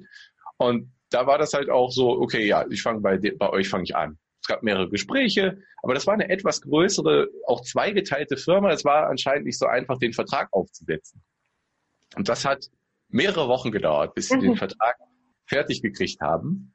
Und ich kann dir sagen, wenn das nicht mehrere Wochen gedauert hätte, dann hätte ich den Vertrag unterschrieben und würde vielleicht jetzt noch da arbeiten. Ich weiß es nicht. Ähm, dann hätte ich auf jeden Fall bei denen unterschrieben, weil es mir in der Homeoffice-Ding da mit der Aussage einfach zu unsicher war. Ja. Und ich wollte diese Sicherheit und ich wollte im Online-Marketing arbeiten. Und ich hätte da auch, ich hätte für die einen Podcast ausgearbeitet und so. Das, das, das hätte mir Spaß gemacht. Bin ich ziemlich überzeugt von. Ich hätte zwar den Luxus des Homeoffice vielleicht nur ab und zu gehabt, wenn ich Glück gehabt, ja. aber ich hätte einen Job gehabt und dem ich, da bin ich sicher, hätte ich Spaß gehabt. Ähm, deswegen habe ich da zugesagt schon aber das hat sich mit dem Vertrag... was dazwischen. Wenn genau. ich höre, da kommt doch ein spannender Neben Neben Dann kommt noch was. Das, das hat mit dem Vertrag hat sich halt so gezogen. Und dann hat man halt gemerkt, okay, die Arbeit, die ich in der Werbeagentur, wo ich im Homeoffice angestellt war zu dem Zeitpunkt, ähm, meine Arbeit hat Früchte getragen. Also es hat funktioniert, meine Arbeit hat, ähm, hat imponiert offensichtlich bei den Chefs. Und dann hat es wohl, ging es auch finanziell der Firma wieder besser und dann hat sich halt rausgestellt, so, ja, okay, Kevin, ähm, mhm. eigentlich sieht das wieder ganz, weil ich habe die natürlich dann irgendwann mit der Tatsache konfrontiert, dass ich jetzt eine Zusage bei einer anderen Firma habe. Weil die haben ja. mir das offen gesagt, ich habe ja. denen offen gesagt, hey, ich gehe jetzt wahrscheinlich auf Reise und guck, ähm, dass ich was anderes Sehr finde. Habe ich denen auch gesagt. Ähm, und das haben die auch verstanden, das war alles okay ne, für beide Seiten. Und dann habe ich halt irgendwann gesagt, okay, ich habe ich habe zwar noch keinen unterschriftsreifen Vertrag vorliegen, aber ich habe die Zusage, der Vertrag kommt jetzt bald. Aber ich habe mhm. tatsächlich so lange gewartet, bis der Vertrag mir vorlag. Mhm. Irgendwann war es dann soweit, der Vertrag lag vor und war bereit für mich zum Unterschreiben. Das hat, hat sich aber über genau diesen Zeitraum gestreckt, wo die andere Agentur wieder bergauf ging. Und dann, dann war auch in mir drin so, ah, nur im Homeoffice arbeiten und du kommst gut klar ja. mit den Chats und das, das macht dir ja Spaß, was du machst. Ah, und dann wieder pendeln, auch wenn es nur mit einer Bahn Richtung Essen wäre, es wäre nicht viel Pendelei gewesen, so. Ah, dann kämpfte es in mir so, ne? Und natürlich diese Sorge so, ah, irgendwie, weiß ich nicht, diese Firma scheint ja nicht so sicher aufgestellt zu sein, wenn drei, vier kündigen, die sofort so ins Schwanken bringen, so. Ah, aber Vollzeit im Homeoffice. Und dann schwankt das so hin und her. Was soll ich jetzt machen, ne? Und dann habe ich ähm, mich dazu entschieden, mit den zwei Chefs zu reden, bei denen ich angestellt war noch. Und dann haben wir das so ausklamüselt. Da habe ich gesagt, okay, könnt ihr mir irgendwas an Sicherheit anbieten? Habe ich die ganz offen gefragt. Und dann haben sie gesagt, ja, das Einzige, was wir machen können, ist dir jetzt schon die Probezeit aus dem Vertrag streichen. Das ist eigentlich sechs Monate und da war ich dann irgendwie zwei, drei Monate angestellt und dachte, okay, das ist doch ein Zeichen. Ja. Das garantiert mir nicht, dass die Firma nicht in drei Monaten pleite geht oder so, aber ey, das ist ein Zeichen des guten Willens von denen und das zeigt eigentlich, dass es da ja wieder ein bisschen besser läuft. Ja. ja habe ich gesagt, okay, das machen wir. Ich bleib bei euch, ich sag den anderen doch ab. Die andere mhm. Firma war ein bisschen, hm, ein bisschen angepisst. Ähm, den hatte ich eigentlich auch schon zugesagt, aber ich hatte halt noch nichts unterschrieben, weil die so lange gebraucht haben. Ja. Und dann habe ich denen eine ganz lange E-Mail geschrieben, ähm, habe denen das ausführlich erklärt, so und ja, die waren ein bisschen angepisst. Und dann habe ich halt anderthalb Jahre bei der Werbeagentur gearbeitet, im Vollzeit im Homeoffice. Das zum Thema, wir können nur drei Monate garantieren. Ja, es hat Oder? so gut funktioniert, dass es dann, ja, das, das ging halt, es, es war wirklich, es ist wirklich blöd gelaufen für die Agentur, dass da wirklich drei, vier Leute gleichzeitig gekündigt ja. haben, die ganz viele Kunden auch mitgenommen hatten. Ja. Aber ich habe das schon verstanden, die Situation, und dennoch war es natürlich für mich sehr blöd. Ähm, ja, aber dann dann lief es wieder und dann habe ich da anderthalb Jahre gearbeitet und dann war es aber halt aber auch so, dass mir irgendwie mit jedem Monat mehr Aufgaben zugewiesen hm, wurden. Da kann ich mehr mich Kunden, erinnern, das hast du erzählt damals im Ah, das, das, das wurde so viel und diese Werbeagentur ähm, ist halt auch, was preistechnisch angeht, so aufgestellt, dass es eigentlich nur scheitern kann. Die sind so günstig gewesen, dass die so viele Kunden angezogen haben, aber halt auch Kunden der Art, die man anzieht, wenn man so ultra günstig unterwegs ist. Ja. Und dann wird halt ein Kundenbetreuer mit zum Teil über 100 Kunden vollgeladen. Das ist ja gar nicht zu schaffen. Ja, wozu führt das? Ja. Ne? Zu üblem Stress, zu schlechter Arbeitsqualität, zu unzufriedenen Kunden. Das ist ein ja. Konstrukt, das nicht funktionieren kann. Und es entspricht dir nicht, ne? Das entspricht mir überhaupt gar nicht, weil ich bin nicht, ich bin nicht Breite und Masse, ich bin Tiefe. Ich bin Tiefe, ich arbeite tief mit Leuten und mit wenigen ausgesuchten Leuten, tief. Das hat nicht funktioniert. Und da habe ich mir halt auch gesagt, okay, das geht nicht. Ähm, ich hatte halt immer noch nebenher auch meine Kunden. Ne? Mhm. Und dann kam immer mehr, immer mehr. Tour. Und immer mehr Aufgabenbereiche. Dann hat irgendwann der Facebook-Mann gekündigt in der Firma, dann sollte ich auch noch die Facebook-Werbung Kunden mitnehmen und so. Und das war halt am Anfang so auch nicht abgesprochen. Ja, und das Gehalt hat sich auch dementsprechend nicht angepasst. Und dann irgendwann so, okay, boah, das, das mhm. geht nicht. Ne? Dann habe ich mir irgendwann hab ich mir ein Ziel gesetzt. Okay, so und so viel Rücklagen brauchst du. So und so viel soll monatlich für das, was du selbstständig im Moment nebenher noch tust, reinkommen. Und wenn du das hast, dann musst du die Reißleine ziehen. Dann musst du bei der Werbeagentur kündigen. Anders kann das nicht funktionieren. Mhm. Ja, und dann habe ich wieder zielstrebig, wie ich bin, genau darauf hingearbeitet. Hab mir als Ziel gesetzt, hey, September, September scheint mir realistisch zu sein. Ja, und dann war es schon im März soweit. Ja, das ging dann plötzlich ganz schnell. Das dürfte ich ja mitverfolgen. Das ging plötzlich so schnell, ist so explodiert. Ähm, und das Lustige ist ja, ich wusste das ja eigentlich, weil die Anfragen, die waren immer mehr da, als ich handeln konnte. Und dann habe ich halt quasi den, ja, das Tor mal wirk wirklich geöffnet. Ne? Und dann explodierte das. Im Nachhinein kann man sagen, das war eigentlich zu erwarten. Aber für mich in dem Augenblick weiß ich nicht, habe ich das irgendwie nicht so erwartet, kam dann aber so, erfreulicherweise. Ähm, davor sind natürlich auch ein paar Dinge passiert. Ich habe mich davor äh, entschieden, mit einem Coach zusammenzuarbeiten, mich einer Mastermind anzuschließen und so. Und diese Dinge haben mir auch bei dieser Erkenntnis geholfen, um den Schritt dann zu gehen. Ich weiß nicht, ob ich es alleine geschafft hätte, ehrlich gesagt. Also das war schon wichtig, mir da Unterstützung mhm. von außen zu holen. Das ist ja auch völlig, völlig okay, ja. Also das ist ja das, was ich auch in der letzten Folge ja. gesagt habe. Warum? Das ist ja auch die Fürsorge für dich, für dich und deine Kunden letztendlich, ne? Das Optimale und Definitiv. Das hat mir auf so vielen Ebenen geholfen. Halt nicht nur bei der Entscheidung. Es hat geholfen, meine Angebote zu verbessern, in der Zielgruppe noch klarer zu werden. Wenn du dir da Hilfe von außen holst, das ist einfach so unglaublich ja. wertvoll. Also entweder halt in einem 1 zu 1 Coaching oder von mehreren Leuten ja, jetzt. Wie, jeden Fall. Das, das ist, das ist einfach unglaublich wichtig. Und genau. Und so, und dann habe ich das, habe ich das halt so schnell erreicht und, ja. Du hast gesagt, im März hast du es gemacht. Dein Ziel war September. Wir haben jetzt Oktober. Ja. Was, was ist dein Rückblick auf dieses Jahr? Gut, um das im März gemacht zu haben? Ähm, ich, ich hätte das mit Sicherheit noch ein, zwei Monate durchziehen können, aber es hätte sich extrem auf mein Stresslevel ausgewirkt. Weil die Januar, Februar und März war unglaublich, also mhm. unglaublich stressig.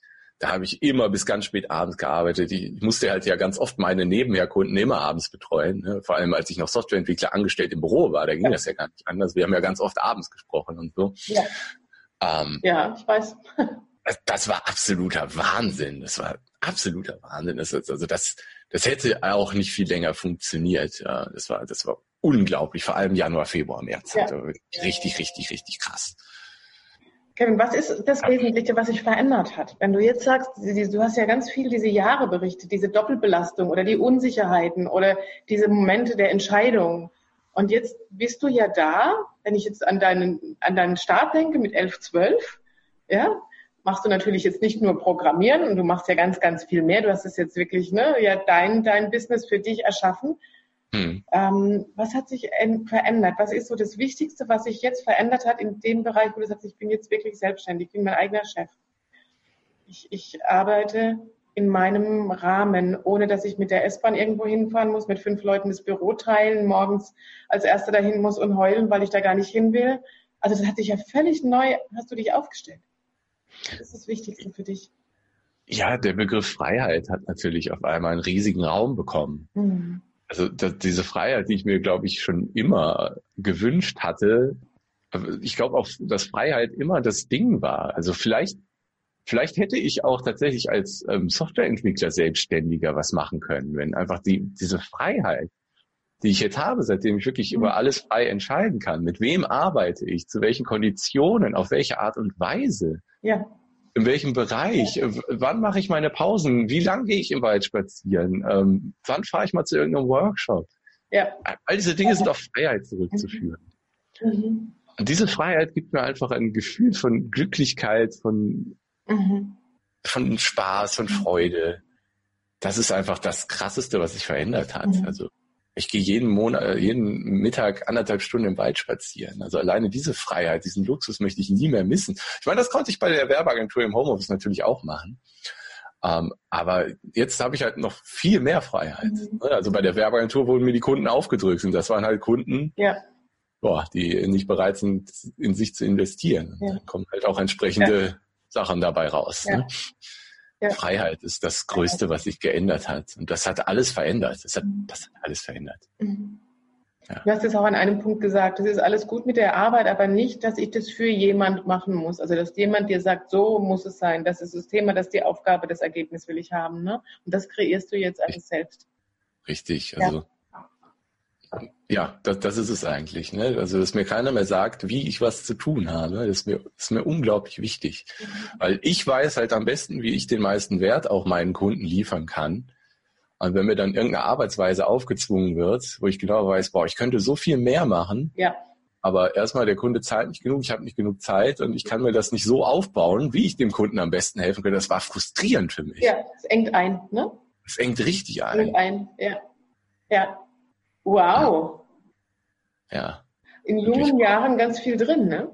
Das, das ist wirklich enorm also. viel drin. Du merkst ja auch, wie lang diese Folge hier schon ist. Da ist eine Menge zu erzählen gewesen. Um, und alles ist halt wichtig. Ich hätte fast nichts davon weglassen können. Jetzt ist wichtig. Ja, ja. Ist halt alles wichtig. Ja.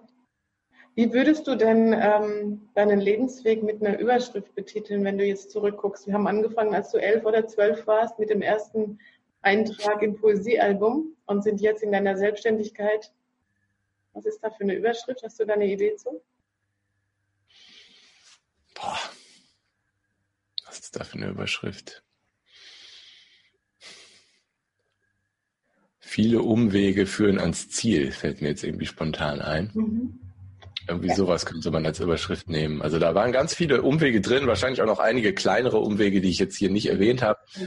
Aber waren auch viele große Umwege dabei. Ne? Viele ja. Absagen, die wehtaten, aber im Prinzip sehr wichtig waren. Ja. Ähm, viele Stunden im Büro, wo ich irgendwie ne, bei der Telekom zum Teil, wo ich nicht wirklich wusste, was arbeitest du eigentlich, ich habe nichts zu arbeiten gerade und so. Ja. Ja. Ja.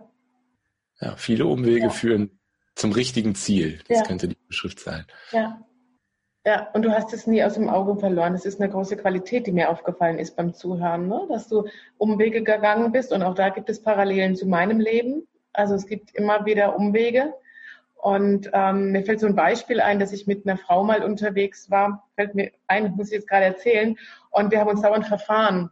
Und die war so genervt, dass wir uns immer verfahren und sagte dann irgendwann, wieso können wir da jetzt nicht streiten? Also die wollte mich den streiten, kannst du nicht da lang fahren und da lang? Und habe gesagt, schau doch mal, wie schön der Ausblick hier ist. Den hätten wir nicht gesehen, wenn du den direkten Weg gegangen ist. Und sie konnte nach dieser Fahrt das Leben so ein bisschen neu angucken. Und wenn ich dich so höre oder auch meinen Lebensweg angucke, jeder Umweg oder jeder andere Weg hat ja Geschenke. Ja. Ja, also ja. du wärst ja nicht an diesem Punkt heute, wenn du nicht genau diese Prozesse durchlaufen hättest, auch diese unschönen oder schmerzhaften oder unsicheren Prozesse.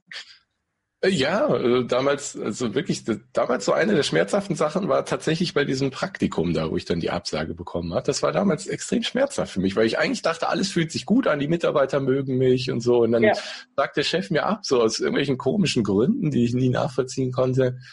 Das war echt schmerzhaft, aber das hat dazu geführt, dass ich zur Telekom kam und da den Benjamin kennengelernt habe, der mir das mit der Musik gezeigt hat. Dadurch ist Migido Music entstanden, dadurch ist erst Kevin Fiedler.de möglich geworden.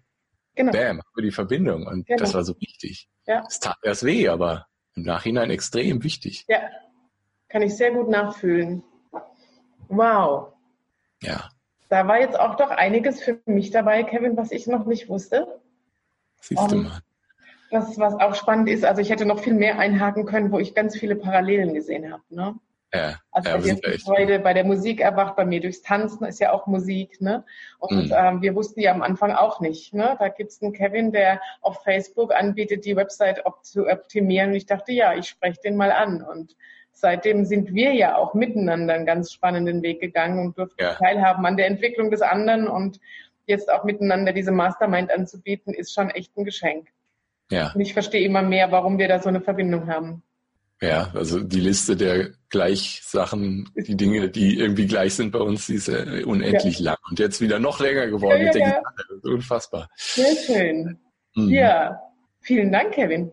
Es war mir eine große Freude mit dir, dich noch ein bisschen mehr kennenzulernen und zu entdecken. Sehr, sehr gerne. Es ja, es ist für mich immer wieder intensiv, diesen ganzen Weg zu erzählen. Also ja. das, da sind so viele Sachen drin und da ist so viel auch, selbst wenn ich das erzähle, geht das Energielevel ja. immer so hoch, runter, hoch, runter, ist Wahnsinn. Ich bin mit dir gegangen. Dieses, ja, es ging mir auch mhm. so bei der letzten, bei dem Interview, was du mit mir geführt hast. Wir tauchen nochmal ein. Ja. Ja. ja. Wow. Wow. Hast du noch etwas vergessen, Kevin, was die Menschen von dir draußen noch nicht wissen oder was ich vielleicht noch nicht von dir weiß? Oh, ich glaube, du weißt es schon, aber viele Leute, viele Leute wissen das wahrscheinlich nicht. Also ähm, ich, also das, das wissen wahrscheinlich viele Leute. Also das haben wir auch in der Geschichte vergessen. Ich war zwischendurch in einer Band, ich war der Frontsänger und äh, Gitarrist auch. Aber ich war niejenige, äh, derjenige, der jetzt irgendwie so, wie halt der klassische Frontsänger einer Punkband so irgendwie extrem aus sich rausgekommen ist und sich so voll in den Vordergrund spielen will. Das war ich nie. Mhm. Ähm, aber ich bin, vor allem wenn ich alleine bin, doch schon manchmal ziemlich bescheuert, was so musikalische Sachen angeht. Also es kann echt vorkommen, wenn ich mal gute Laune habe, dass ich mir Spotify anmache und dann mal Wolfgang Petri laufen lasse und dazu tatsächlich hier mitsingen vom Computer sitze und völlig eskaliere. Das wissen die meisten nicht. Ähm, das wer weiß ein bisschen ich, genau, ich weiß das schon. Du weißt es schon, genau. Aber wer tiefer in meine Website einsteigt, der wird auch ein Foto von mir finden, wo ich mal Karneval in Köln war, verkleidet als Wolfgang Petri mit den ganzen Armbändern, die ich mir stundenlang angeklebt habe. Totaler Wahnsinn. Also da kann ich schon aus mir rausgehen, aber meistens dann eher für mich alleine. Okay. Ähm, das ist sehr interessant. Ich mag Harry Potter, das wissen auch viele nicht. Ähm, es sind eigentlich so die zwei geheimsten Sachen. Also und, das sind die und Harry Potter. nicht immer nicht wissen. Harry Potter ist dann auch okay, da kann man sich ja gut hinstellen und sagen, hey, dazu stehe ich. Mhm. So, dass man jetzt als Wolfgang Petri mitsingt, so als Anfang 30 Mensch, das werden die wenigsten wahrscheinlich von sich preisgeben wollen. Ähm, ja, das mache ich zwischendurch. Und da kriege ich echt noch bessere Laune von dann. Also das mache ich wirklich, wenn meine Laune sehr gut ist, dann mache ich das. Ja. Und dann wird die Laune noch besser und explodiert fast so ein bisschen. Ja. Ich kann das gut nachvollziehen. Als ich ähm, früher Disco Fox getanzt habe, fand ich es immer cool, wenn Wolfgang Petri gespult wurde, weil der einfach genial zum Tanzen ist. Es ist perfekt zum Teil. Es ist ja immer die gleiche BPM-Zahl. Ja, ja, genau. Es ist immer perfekt. Ja. Ja. Und er macht gute Laune. Es macht gute Laune und jeder kann das mitsingen, weil jeder die Texte auswendig kennt. Die Texte sind einfach, die Texte sind deutsch. Es ist, ja. es macht, es macht Spaß, muss man einfach zugeben. Und es müssen auch Leute zugeben, die sowas nicht öffentlich sagen würden, dass es einfach Spaß macht. Ja, kann ich ja. gut verstehen. Mhm. Ja, ich glaube, das Ach. wissen die Menschen noch nicht. Nee. musst man nochmal auf deiner Website gucken, wo das Foto ist. Das ist versteckt. Es gibt die über, über mich Seite von mir, die ist ja öffentlich. Und dann gibt es einen Button, erzähl mir die ganze Geschichte. Wenn man okay. da draufklickt und nach unten scrollt, dann findet man das Foto und noch ein paar andere Details, die man nicht so direkt findet. Ah, das war jetzt der Geheimtipp, Kevin. Da habe ich noch nicht runtergescrollt. Das werde ich noch tun. Mhm. Das dürfen auch die Zuhörer gerne tun. Das können sie gerne machen. Seid neugierig auf Kevins Seite, sie ist spannend. Ja, ich habe ja mittlerweile sogar ein Musikding im Menü drin. Musik, wo man meine alte Musik hören kann. Ja, genau sogar einen Live-Auftritt mit der Band damals. Wer mich mal wirklich auch sehen will, live, live singend, da gibt es auch die Möglichkeit auf der Website kevinfiedler.de. Ja. Mittlerweile auch, also ne, Authentizität und so. Genau. Das. Und dich zeigen mit allem, was dich ausmacht. Ja. Immer mehr. Und das ist ja letztendlich auch das Anliegen in deiner und meiner Arbeit, den Menschen Mut zu machen, sich zu dem zu bekennen, was sie sind, das herausfinden, was sie sind und das tatsächlich auch in die Welt zu geben, sich damit zu zeigen. Ja. Befreie deine Vision. Befreie deine Vision, ganz genau. Es passt, genau. es passt so gut. Also wir waren ja so froh, dass wir damals die Domain gefunden haben und sie frei war. Das genau. ist einfach perfekt. Ja. Ist auch eine Überschrift für unser Leben, Kevin. Ja. Ja. Wow. Vielen Dank. Das ist ein guter Abschluss, oder? Befreie deine Vision als Überschrift? Ja. Ja, danke auch. Das war echt interessant. Ich hoffe auch für den einen oder anderen Zuhörer hier. Mhm lernt uns einfach ein bisschen mehr kennen, hört immer mal wieder rein. Es geht weiter mit spannenden Themen von Kevin und mir. Genau. Macht's gut von uns beiden aus und bis zur nächsten Folge. Ciao, ciao. Ciao.